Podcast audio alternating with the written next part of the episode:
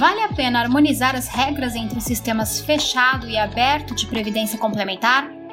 Essa é uma das questões abordadas por Marcel Barros, ex-diretor eleito de Seguridade da Previ e atual representante dos participantes de fundos de pensão no Conselho Nacional de Previdência Complementar, o CNPC.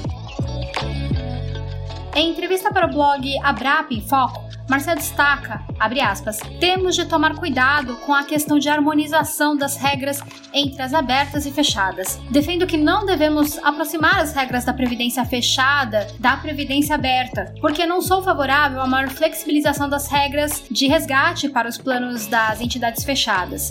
Devemos caminhar no sentido contrário, com o objetivo de criar incentivos para os planos das entidades fechadas de previdência complementar. Por outro lado, temos de levar as regras tributárias das abertas para as fechadas para criar incentivos aos participantes que fazem a declaração simplificada do imposto de renda. Fecha aspas. Na entrevista, Marcia apontou aqui a principal vantagem da entidade fechada de previdência complementar em comparação com serviços de previdência complementar abertos oferecidos por bancos e seguradoras é que não visa lucro. Abre aspas. O banco tem de remunerar os acionistas, tem de pagar dividendos. Eles devem prestar contas e gerar lucros para distribuir aos acionistas. A entidade fechada não tem acionistas, tem participantes e todo o resultado é revertido para os planos depois de pagar os custos administrativos. E o desempenho da entidade fechada tem o objetivo de gerar melhores resultados para os planos e seus participantes. O representante dos participantes de fundos de pensão no CNPC pontua ainda que os investimentos dos planos administrados pelas entidades fechadas têm um perfil de longo prazo. Afinal, são planos com característica previdenciária que visam o pagamento de benefícios após 10, 15 ou mais de 20 anos para os beneficiários, enquanto que a previdência aberta tem uma característica de curto prazo, mais financeira.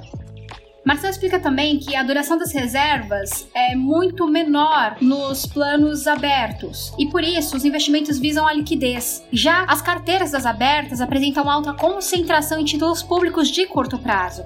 E sabemos que a liquidez não rima com rentabilidade, afirma ele. Por isso, os retornos dos investimentos dos planos nas entidades fechadas de previdência complementar tendem a ser muito superiores que as abertas. O sistema regido pelas leis 108 e 109 de 2001 são baseados em uma cultura realmente previdenciária com ativos mais longevos, pontua Marcel.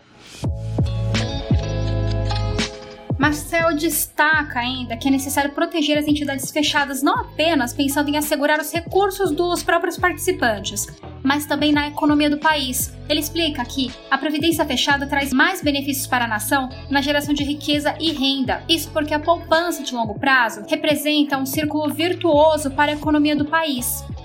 Marcel lembra que, em geral, os investimentos são de longo prazo e uma boa parte estão alocados no setor produtivo, contribuindo para a geração de empregos, comprovando, portanto, o papel importante dessas entidades para o desenvolvimento da economia do país. Outra vantagem, na verdade, uma das principais vantagens das entidades fechadas, apontada por Marcel, é a estrutura de governança que permite a representação dos participantes nos órgãos estatutários. E aí, vale o ditado popular: os olhos do dono é que engordam um porco. Se vou viver daquele recurso, vou tratar bem a gestão.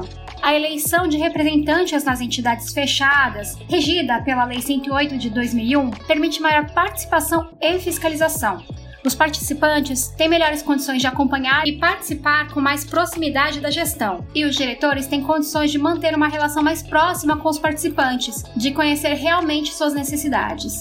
Fecha aspas. Republicamos a entrevista completa que Marcel Barros concedeu ao blog Abrap em Foco no nosso site associadosprevi.com.br. Acesse e acompanhe também as últimas notícias sobre a Previ lá. Até o próximo podcast, Associados Previ.